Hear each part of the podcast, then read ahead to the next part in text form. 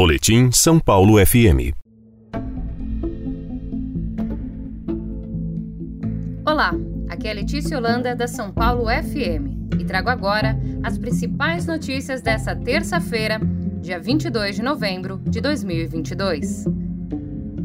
A Agência Nacional de Vigilância Sanitária, a Anvisa, deve aprovar duas novas vacinas bivalentes para o uso emergencial no Brasil contra a Covid. A reunião está marcada para esta terça-feira, dia 22, às 6 da tarde, em Brasília. As bivalentes são vacinas que possuem, além da cepa original, subvariantes da Omicron, que vem causando aumento de casos da Covid. Segundo informações do site G1, há possibilidade de uma decisão unânime dos diretores, Tamanha a preocupação da agência com o crescimento de casos e internações pela doença no país. As vacinas bivalentes já são uma segunda geração de imunizantes, protegendo contra a cepa original e a Omicron. Parte dos novos casos da doença se deve às mais recentes subvariantes da Omicron.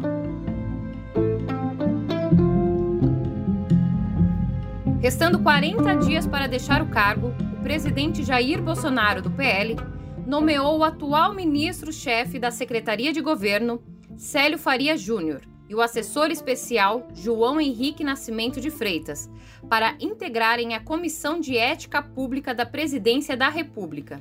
O grupo é responsável por analisar a conduta de agentes que ocupam altos cargos no Executivo Federal e terão mandatos de três anos. Portanto, neste período não poderão ser substituídos pelo presidente da República, exceto em caso de renúncia.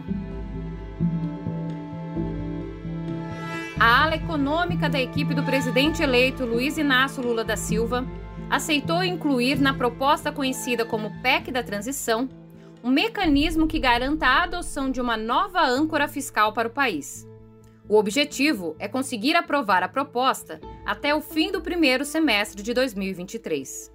A PEC da transição prevê, entre outros pontos, que os recursos do Auxílio Brasil, que voltará a se chamar Bolsa Família, fique fora do teto de gastos. O governo eleito argumenta que a medida é necessária para garantir o pagamento mensal de 600 reais, uma promessa de campanha de Lula. O orçamento enviado pelo governo Jair Bolsonaro garante 405 reais mensais. Aprovado em 2016 e em vigor desde 2017, o teto de gastos é uma regra constitucional que limita as despesas da União à inflação do ano anterior. Representantes de movimentos sociais, que são base eleitoral do presidente eleito Luiz Inácio Lula da Silva, pediram a aliados do petista mais espaço na equipe de transição. Nos núcleos que fazem diagnósticos das áreas do governo, há uma avaliação de que é necessário ampliar a participação desses grupos, mesmo que como voluntários. O recado foi transmitido à presidente do PT, Gleisi Hoffmann, em reunião na última semana.